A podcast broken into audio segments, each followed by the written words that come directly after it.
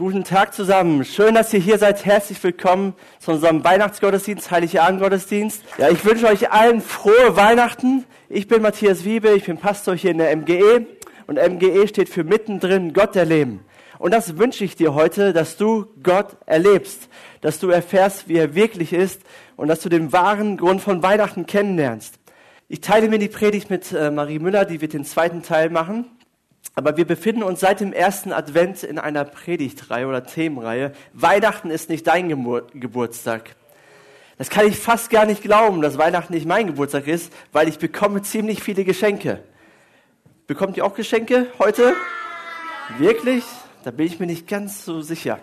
Aber ich bekomme ganz viele. Heute sind wir bei meinen Schwiegereltern und ich habe erfahren, dass ich mehr als alle anderen bekomme. Ich bekomme nämlich drei und die anderen nur zwei Geschenke. Darauf freue ich mich sehr doll. Aber um wen geht es eigentlich Weihnachten? Könnt ihr mir das noch mal ganz laut sagen? Um wen geht es? Genau, um Jesus. Jesus ist immer die richtige Antwort in einer Kirche. Das kann man immer antworten. Also ihr habt recht, es geht um Jesus. Und der erste Junge im ersten Video wusste das auch. Und heute geht, das, geht es um das Thema, wir beugen unsere Knie vor Jesus. Also wir beugen unsere Knie vor Jesus. Was heißt das? Und ich möchte mit der Weihnachtsgeschichte aus Matthäus Evangelium Kapitel 2 ab Vers 10 anfangen. Dort heißt es, als die Sterndeuter oder als sie den Stern sahen, waren sie überglücklich. Sie gingen in das Haus und fanden dort das Kind und seine Mutter Maria. Da warfen sie sich vor ihm nieder und erwiesen ihm Ehre. Dann holten sie die Schätze hervor, die sie mitgebracht hatten, und gaben sie ihm Gold, Weihrauch und Myrrhe. Das waren die Sterndeuter. Sie gingen dort in das Haus. Wer von euch weiß, wie viele Sterndeuter oder Weisen oder Magier eigentlich heißt das, es gab? Wie viel gab es? Sagt es einfach ganz laut. Drei. Und weiß auch einer, wie die hießen? Kaspar, Melchior und Balthasar. Ne? so, ne, oder Balthasar, so nennen wir sie. Aber wisst ihr was? Das steht gar nicht in der Bibel drinne. Das sind einfach Legenden aus dem sechsten Jahrhundert, das haben sich Leute ausgedacht. Aber die Weisen aus dem Morgenland, die Sterndeuter, sie beugten ihre Knie vor Jesus. Sie fielen vor ihm nieder. Und heutzutage ist es gar nicht üblich, sich vor jemandem niederzubeugen, oder? Heutzutage kann man schon froh sein, wenn man die Hand bekommt zur Begrüßung, oder? Man kommt in irgendeine Gruppe und sagt, guten Tag zusammen, hallo, ne? ohne die Hand zu geben, aber vor jemandem niederzufallen, das macht man nicht so. Und ich habe mich gefragt, wo es Situationen gibt, wo wir niederfallen. Eine Situation wäre beim Fußball, beim Torjubel. Aber da feiert er sich eher selber oder die äh, Fußballer feiern sich selber. Oder das nächste Bild. Wenn wir zum Ritter geschlagen werden, demnächst von der Queen Elizabeth, dann dann äh, fallen wir nieder, beugen wir uns. Aber es gibt eine Sache, wo wir Männer uns im Speziellen einmal im Leben wirklich niederbeugen, hoffentlich. Und das ist wann? Beim Heiratsantrag. Gestern vor acht Jahren habe ich meiner Frau einen Heiratsantrag gemacht. Am 23. Dezember 2009 war das. Genau. Und äh, sie wusste davon gar nichts. Sie dachte, wir machen eine Weihnachtsfeier. Ich habe ihr gesagt, hey Schatz, lass uns einfach eine gemütliche Weihnachtsfeier zu zweit machen. Das wäre doch schön, oder? Und ich habe meine Schwester beauftragt, alles schön zu machen in meinem Zimmer. Sie hat das so wie ein Restaurant so eingerichtet und ich habe schönes Essen bestellt. Und dann kam es zur Bescherung. Sie gab mir ihr Geschenk. Ich weiß gar nicht mehr, was es war, aber ich habe mich bestimmt gefreut. Da habe ich ihr mein Geschenk gegeben. Und sie dachte, okay, da sind bestimmt Ohrringe drin oder sowas. Und dann hat sie das bekommen. Wer möchte das mal aufmachen? Ja, mach mal auf. So. Was ist hier drinne? Ein Ring, genau. Dann war sie total überrascht und wusste nicht, was soll das bedeuten? Und dann ging ich auf meine Knie, sagte, Christine, willst du meine Frau werden? Meine Frau behauptet, das war so das letzte Mal, dass ich so richtig romantisch war. Aber Sie hat Ja gesagt. Da freue ich mich sehr drüber, immer noch. Aber da fallen wir nieder. Warum fallen wir nieder oder warum beugen wir unsere Knie? Weil uns diese Person wichtig ist. Weil wir diese Person mögen und ihr sagen möchten, ich möchte den Rest meines Lebens mit dir verbringen. Und das haben auch die Weisen, die Sterndeuter aus dem fernen Osten gesehen. Sie wussten, Jesus ist mehr als einfach nur ein Baby, mehr als einfach nur ein Kind, sondern er ist der König der Könige, er ist der Herr der Herren, er ist der Retter der Welt. Er hat eine besondere Bestimmung, einen besonderen Auftrag. Jesus ist besonders.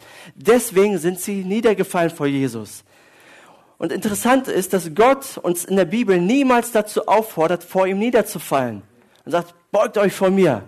Sondern er sagt nur, beugt euch nicht vor anderen Göttern, vor anderen Götzen. Nein, ich glaube, er sagt es deshalb nicht, weil wenn wir verstehen, wer Jesus ist, wer er ist, dann werden wir automatisch unsere Knie beugen. Wenn wir diese Schöpfung betrachten, wie groß das Universum ist, wenn wir ein neugeborenes Baby sehen, da können wir doch nur staunen, oder? Und, und niederfallen vor ihm. Wenn wir darüber nachdenken, was er getan hat in Jesus für uns. In Johannes 3, Vers 16, dort steht, denn so sehr hat Gott die Welt geliebt, dass er seinen einzigen Sohn hingab, damit jeder, der an ihn glaubt, nicht verloren geht, sondern das ewige Leben hat. Und ich möchte oder wir möchten euch drei Gründe mitgeben, warum und wann wir uns vor Jesus niederbeugen sollten. Der erste Grund ist, beuge deine Knie, wenn du Fragen hast. Im Markus Evangelium Kapitel 10 gibt es eine Geschichte von einem reichen jungen Mann, der wirklich alles hatte, um glücklich zu sein der wirklich Kohle genug hatte, Glück genug hatte in seinem Leben. Die Umstände waren alle super. Und in Markus Kapitel 10, Vers 17, dort steht, steht, als er weiterziehen wollte, lief ein Mann auf Jesus zu, kniete vor ihm nieder und fragte, guter Lehrer, was soll ich tun, um das ewige Leben zu bekommen? Der Mann kniet nieder, obwohl Jesus gar nichts sagt. Jesus fordert ihn gar nicht auf. Bevor du mir eine Frage stellst, knie nieder. Ich bin der Gottes Sohn ich bin der Herr der. Nein, der Mann macht das automatisch, weil er verzweifelt ist, weil er Fragen hat, weil er eine innere Not hat. Und ich weiß nicht, in welcher Lebensphase du steckst. Ich weiß nicht, welche Fragen du hast. Vielleicht fragst du dich, okay, gibt es einen Gott? Wenn es einen Gott gibt, wo ist er? Welcher Gott? Oder wie konnte diese Tragödie in meinem Leben passieren? Wie geht es 2018 weiter? Wieso musste ich diese Diagnose bekommen? Wieso geht es meinen Freunden so schlecht? Ich weiß nicht, welche Fragen du hast. Was wird mit meinen Kindern passieren? Aber wenn du Fragen hast, dann möchte ich dir Mut machen. Stell sie Gott. Bring sie zu ihm. Bring sie zu Jesus. In einer respektvollen Haltung. Und wenn es dir wirklich ernst ist, dann wirst du deine Knie beugen und sagen, Jesus, hilf mir. Ich möchte dir diese Frage stellen. Und vielleicht, vielleicht weißt du gar nicht, ob du an diesen Gott glauben möchtest, vor dem du deine Knie beugst. Aber ich glaube, wenn wir wirklich Not haben, wenn wir wirklich Fragen haben, echte Fragen, dann werden wir das tun. Und ich möchte dich einladen zu sagen, Gott, wenn es dich gibt, dann zeig dich mir. Vielleicht ist das eine Frage oder ein Gebet, das du heute beten kannst. Gott, wenn es dich wirklich gibt, dann zeig dich mir. Und ich verspreche dir was. Gott nimmt solche Gebete ernst. Denn er sagt selber, such die Nähe Gottes und ich werde dir nahe sein. Such meine Nähe und ich werde dir nahe sein und ich werde dir mit zeigen. Der erste Grund, warum wir unsere Knie beugen sollten, ist, wenn wir Fragen haben. Ja, es ist wieder Weihnacht, haben die Kinder gesungen und jetzt auch Weihnachtslieder. Ich weiß nicht, was bei dir zu Weihnachten gehört, aber das gehört bei mir auf jeden Fall zur Weihnachtszeit. Aber auch die Zeit, wo man merkt, man ist so dankbar, dass man eine tolle Familie hat, viele Freunde und einfach auch ein sehr, sehr gutes Jahr. Und besonders, weil ja jemand vorbeikommt in seinem roten Mantel, und zwar der Weihnachtsmann. Und ich habe gehört, der Weihnachtsmann gibt Geschenken nur den braven Kindern. Welche Kinder würden denn sagen, oh, ich war ganz schön brav dieses Jahr von euch? Oh, da gehen ein paar Hände rum. Was bei den Erwachsenen? Wie sieht's bei euch aus? Wer würde sagen, oh, ich war ziemlich brav dieses Jahr? Ja, da ist dann schon ein bisschen weniger los bei euch Eltern. Und ich glaube, wenn wir mal Hand aufs Herz legen, manche von uns, wir haben schon einige Fehler gemacht, oder? Wenn wir schauen in unsere Familie, vielleicht gab es dieses Jahr Streit oder auch in Beziehungen, wo Unvergebenheit ist. Und da merken wir, oh ja, wir haben doch einige Fehler gemacht. Und das ist auch in der Weihnachtszeit so, dass wir das feststellen dürfen. Und ich habe eine Geschichte mitgebracht von einem Mann, dem es so ähnlich ging wie uns, wie, so ähnlich ging wie mir, der merkte, oh, ich habe einen ganz schön großen Fehler gemacht. Und dieser Mann hieß Simon Petrus. Und der war von Beruf Fischer. Also der kannte das Meer in und auswendig, sein Boot und er konnte ziemlich gut angeln. Und ich glaube, wenn es früher Deutschland sucht den Superangler gegeben hätte, hätte Simon Petrus sowas von gewonnen. Und wir wollen in sein Leben hineinschauen und da lesen wir im Lukas Evangelium von Jesus, der zu einer großen Menschenmenge redet, okay? Und hier sind ganz schön viele Leute, aber ich glaube, da waren noch so, so viel mehr, weil Jesus hat sich dann überlegt, ich würde gerne alle Menschen sehen und es waren so viele da, ich muss mir, glaube ich, die zwei Boote, die da stehen, schnappen, ein Stück aufs Wasser rausfahren und dann zu denen sprechen. Und dann ist er zu den, zum Simon Petrus und dem anderen Mann gegangen und hat die gefragt, ob er die mit rausnehmen würde und das haben sie gemacht. Und dann lesen wir in Vers 4, als er aufgehört hatte zu reden, wandte er sich zu Simon und sagte, fahr jetzt weiter hinaus auf den See, werft dort eure Netze aus Simon Petrus antwortete, Meister, wir haben die ganze Nacht uns abgemüht und haben nichts gefangen. Also wir haben hier Sie, äh, Jesus, der zum Simon Petrus sagt, hey, werf mal deine Netze aus. Und ich weiß nicht, ob du dich da hineinversetzen kannst als guter Angler, wenn dir jemand sagt, du hast zwar die ganze Zeit schon gearbeitet, aber jetzt werf sie doch noch mal aus. Also ich würde ihm den Vogel zeigen weil ich zum einen einfach total K.O. bin und eigentlich, wenn ich Deutschland sucht, sucht den besten Superfischer gewonnen hätte, hätte ich ja auf jeden Fall alles besser gewusst, oder? Aber wir lesen hier von etwas ganz Beeindruckendem. Und Petrus antwortet nämlich, aber weil du es sagst, will ich meine Netze auswerfen. Petrus hat einfach seine Netze ausgeworfen und wir lesen dann, und sie fingen eine solche Menge Fische, dass ihre Netze zu reißen begannen. Deshalb winkten sie die Fischer im anderen Boot heran, sie sollten kommen und mit anpacken. Zusammen füllten sie beide Boote, bis diese schließlich so voll waren, dass sie zu sinken drohten. Jesus hat vor den Augen von Petrus ein großes Wunder getan. Und zwar, er hat nicht nur ein Boot fast zum Sinken gebracht voller Fische, sondern zwei ganze Boote voller Fische. Und wir denken vielleicht, das ist jetzt das Riesenwunder, was Jesus an diesem Tag gemacht hat. Aber das nächste Beeindruckende ist eigentlich, wie Petrus reagiert. Wir kennen das ja als Deutsche, wir würden dann sagen, vielen Dank, Jesus, die Hand reichen oder, oh, wow, das ist ganz schön krass. Petrus hat nicht so deutsch gehandelt wie wir, sondern wir lesen, als Simon Petrus das sah, warf er sich vor Jesus auf die Knie und sagte, Herr, geh fort von mir. Ich bin ein sündiger Mensch. Auch hier lesen wir von einem Niederfall und dass wir uns beugen. Und zwar hat Petrus erkannt, dass er ganz schön viele Fehler gemacht hat, dass er ein Sünder ist und dass er umkehren möchte und dass er sein Leben ändern muss. Und in diesem Moment sagt Jesus zu ihm Folgendes.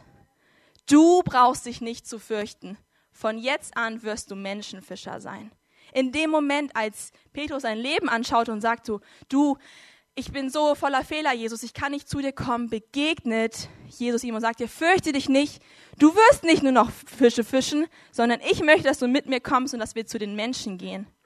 Petrus erkannte an diesem Tag, dass er einige Fehler gemacht hat und ist umgekehrt. Und als Zeichen dessen hat er sich gebeugt, ist er auf die Knie gefallen, als Zeichen der Umkehr. Und damit kommen wir zu unserem zweiten Punkt der Predigt, der lautet, beuge dein Knie, wenn du Fehler gemacht hast. Und vielleicht kommt dir diese Geschichte ziemlich bekannt vor, nicht weil du sie in der Schule schon mal gehört hast oder im Kindergottesdienst oder selber gelesen, sondern weil es dir ganz genauso geht. Du guckst dein Leben an und merkst, du hast dich nur um dich selbst gedreht, hast dich darum gekümmert, dass dein Leben gut ist, dass du in der Arbeit super bist. Aber heute stellst du fest, oh ja, ich habe ganz schön viele Fehler gemacht. Beziehungen, die ich hatte, sind kaputt gegangen. In der Familie war viel Streit und ich schaue eigentlich gerade auf etwas Zerbrochenes. Und vielleicht fragst du dich auch, warum bin ich eigentlich hier in der Kirche im Gottesdienst? Ich glaube ganz persönlich, dass du hier heute richtig bist, weil Gott zu dir sagt, heute ist auch dein Tag.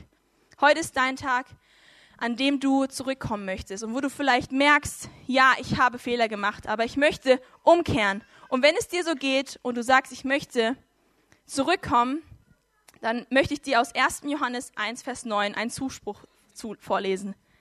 Doch wenn wir unsere Sünden bekennen, erweist sich Gott als treu und gerecht, er vergibt uns alle Sünden und reinigt uns von allem Unrecht. was wir begann haben. Ja, das ist die gute Nachricht, die du heute hören sollst. Gott möchte dir deine Sünden vergeben. Gott möchte neu mit dir anfangen. Wenn du dich entscheidest, deine Fehler einzugestehen, möchte Gott der zweiten Chance dir eine zweite Chance bieten. Der letzte Punkt ist, beuge deine Knie, wenn du dein Leben planst. Früher habe ich mir sehr gerne Boxen angeschaut, als die Klitschko-Brüder noch geboxt haben. Wladimir und Vitali. Ähm, warum? Weil sie fast alle Gegner K.O. geschlagen haben. Also sie haben nicht normal gewonnen, sondern der Kampf eigentlich sehr schnell beendet. Jetzt denkt sich vielleicht der eine oder andere, ja, aber als Pastor darf man sowas doch nicht gucken, oder? Ja, das war vor meiner Zeit als Pastor. Der ist natürlich anders, ne? Ja, aber damals habe ich das gerne geguckt und die, man hatte auch noch was von der Nacht, weil die Kämpfe so kurz waren. Und wenn die Gegner aufgeben mussten, der Ringrichter kommen musste, okay, es ist vorbei. Klitschko hat wieder mal gewonnen. Oder kennt ihr das? Ich habe vier, vier jüngere Geschwister und so als älterer Bruder, wenn man so die kleineren Geschwister im Schwitzkasten hatte und sagte, sag, ich bin der Beste, dann lasse ich dich los. Ja, ja ich kenne das auch nicht. Also, aber alle, die gelacht haben, die kennen das sehr gut. Ne? So stellen wir uns Gott irgendwie so manchmal ein bisschen vor. So als ein, ein Boxer, der uns ausnocken will, der uns das Leben kaputt machen will, der uns zum Schwitzkasten hält, sag, ich bin der Beste, sag, ich bin der Größte, dann lasse ich dich los, dann darfst du leben. So nach dem Motto, Gott will unser Leben irgendwie versauen. Er will er will, ja, dass wir keinen Spaß haben, dass wir nicht glücklich sind und so weiter und so fort. Aber wisst ihr was? Gott ist derjenige, der sich durch uns ausnocken ließ. Durch unsere Schuld, durch all das, was wir getan haben, alle Fehler, die wir gemacht haben.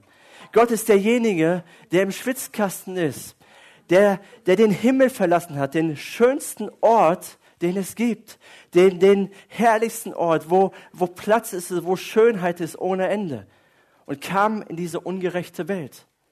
Warum? Einfach so, weil er nichts Besseres zu tun hatte? Nein, weil er dich liebt, weil er mich liebt, weil er den ganzen Tag über uns nachdenkt ich, und sich gedacht hat, ich liebe diese Menschen, ich will, dass sie gerettet werden, ich will, dass sie wieder zurück zu mir finden, ich will, dass sie das Leben haben und nicht nur einfach das Leben, sondern das Leben in Fülle. Und Jesus, den wir heute feiern, der kam in diese Welt und er wusste, ich bin gekommen, um zu sterben. Das ist meine Mission. Ich werde geboren, um zu sterben, und, zwar einen grausamen Tod. Jesus hat niemals Fehler gemacht. Er hat das perfekte Leben geführt. Er hat Gott, seinen Vater, immer geehrt. Er hat ihm immer alle Ehre gegeben. Er hat, er hat so gelebt, wie es sein sollte. Doch er wusste, eines Tages werde ich für die Schuld der Menschen sterben, damit sie wieder zurück zu Gott kommen können. Er wusste, er wird am Kreuz mit dem Tod kämpfen. Er wusste, er wird leiden, körperlich und geistlich. Und schließlich sein Leben für jeden einzelnen Menschen, der damals lebte und der noch kommen wird und leben wird. Dafür wird er sterben. Jeden Fehler, den du gemacht hast, den ich gemacht habe, hat er auf sich genommen. Hat er einfach übernommen, hat gesagt, ich spreche dich gerecht. Du hast keinen Fehler gemacht. Ich nehme es auf mich, damit du leben kannst. Und das Leid am Kreuz musste er allein durchstehen. Warum? Weil sein Vater gesagt hat, ich kann mit einem Sünder nichts mehr zu tun haben. Ich bin heilig, ich bin perfekt. Und sein Vater hat sich abgewendet von ihm. Und Jesus starb für dich. Dafür ist er geboren. Und Jesus wusste, was auf ihn zukommen wird. Und was macht er kurz zuvor? In Lukas 22, Vers 41, dort lesen wir, Hierauf trennte er sich vor, vor ihnen oder von ihnen. Etwa einen Steinwurf weit entfernt kniete er nieder. Jesus beugt selber seine Knie. Er fordert uns nie auf, unsere Knie zu beugen. Er beugt sie selber. Und er kniet nieder und betete, Vater, wenn du willst, lass diesen bitteren Kelch an mir vorübergehen. Aber nicht mein Wille, sondern dein Wille geschehe. Nicht mein Wille, sondern dein Wille geschehe. Und ich glaube, manche von uns sind hier und sollten aus diesem Grund ihre Knie beugen vor dem König aller Könige, vor dem, der seine Knie vor uns gebeugt hat, der sich erniedrigt hat, der von dem, der vor dem Schöpfer als Schöpfer geschöpft wurde und den grausamsten Tod starb, den man sich vorstellen kann. Am Ende des Jahres reflektiere ich immer mein Leben. Ich weiß nicht, ob du das auch tust. Ich reflektiere darüber, was gut war, was nicht so gut war, welche Ziele ich erreicht habe, welche Ziele ich nicht erreicht habe und was ich 2018 auf jeden Fall besser machen werde oder will. Und ich setze mir Ziele beruflich und privat. Und ich weiß nicht, was du für 2018 so geplant hast. Vielleicht willst du dich weiterentwickeln als Persönlichkeit, vielleicht willst du dich neu orientieren im Job, vielleicht ja, willst du natürlich mehr Sport machen nach dem ganzen Weihnachtsschmaus, ne? Meldest dich im Fitnessstudio an und so und äh, finanzierst die mit, die Fitnessbuden. Vielleicht willst du mehr Ausgleich haben in deinem Leben. Vielleicht willst du mehr Zeit mit deinen Kindern, mit deiner Familie verbringen, neue Freunde finden, endlich Zeit für deine Hobbys haben. Oder vielleicht auch so wichtige Sachen wie ein Haus kaufen. Keine Ahnung, was du geplant hast. Und wir dürfen unser Leben planen. Und ich mache dir Mut, dein Jahr zu reflektieren, Ziele zu setzen es ist gut, sein Leben aktiv zu gestalten. Aber am Ende des Tages, weißt du, am Ende des Tages zählt nicht, was ich so sehr will, sondern was Gott will. Nicht mein Wille, sondern sein Wille soll geschehen. Und seine Knie zu beugen, zu sagen, Gott, ich beuge meine Knie, damit du mein Leben in der Hand hast. Ich will dich in meine Lebensplanung mit einbeziehen, bedeutet, nicht alles für selbstverständlich zu nehmen, was du hast. Einfach mal Danke zu sagen für all die Dinge, die du hast einfach Gott zu sagen, danke, dass du mich so beschenkt hast. Danke, dass ich eine Frau haben darf, dass ich einen Ehemann haben darf. Danke, dass ich einen Job haben darf. Danke, dass ich genug zu essen haben darf. Danke, dass ich ein Dach über den Kopf haben darf. Danke, dass ich Talente haben darf, dass ich Möglichkeiten haben darf. Dass ich in diesem Land leben darf. Danke für all die guten Dinge. Und ich bin mir sicher, wenn du anfängst, gute Dinge aufzuschreiben in deinem Leben, werden dir ganz schnell 20, 30 Dinge einfallen, für die du einfach dankbar sein kannst. Und dann zu sagen, Gott, wenn es dich nicht, wenn es dich nicht gäbe, hätte ich die Dinge nicht. Du bist derjenige, der auf mich aufpasst. Du bist derjenige, der mich beschenkt. Auch wenn ich nicht immer meine Knie vor dir beuge. Wäre das nicht schön, heute an Heiligabend einfach mal Danke zu sagen? Vielleicht ja Danke an Gott zu sagen, aber auch Danke an deine Familie, deine Freunde. Einfach mal eine WhatsApp zu schreiben und einfach mal Danke sagen, gute Worte zu schreiben. Und ich verspreche dir, wenn du deine Knie beugst und sagst, Jesus, komm in mein Leben, komm in mein Leben und, und ich möchte dir meine Lebensplanung auch übergeben, wirst du es nicht bereuen. Weil Jesus hat mal Folgendes gesagt. Er hat gesagt, wer sein Leben, wer sein Leben retten will, wird es verlieren. Wer aber sein Leben um meinetwillen verliert, wird es finden. Jesus will, dass du dein Leben findest, dass du sein Leben findest. Und wenn du dich beugst vor ihm, wenn du Fragen hast, wenn du dich beugst vor ihm, wenn du Fehler gemacht hast und wenn du dich beugst vor ihm, wenn du deine Lebensplanung hast, dann verspreche ich dir, dass du die besten Weihnachten erleben wirst. Weil er meint es nur gut mit dir. Er hat alles für dich aufgegeben. Er hat alles für mich aufgegeben. Er war bereit, all in zu gehen, für jeden einzelnen von uns. Ist das nicht ein Hammerretter? Und deswegen feiern wir Weihnachten. Ich möchte noch zum Schluss beten.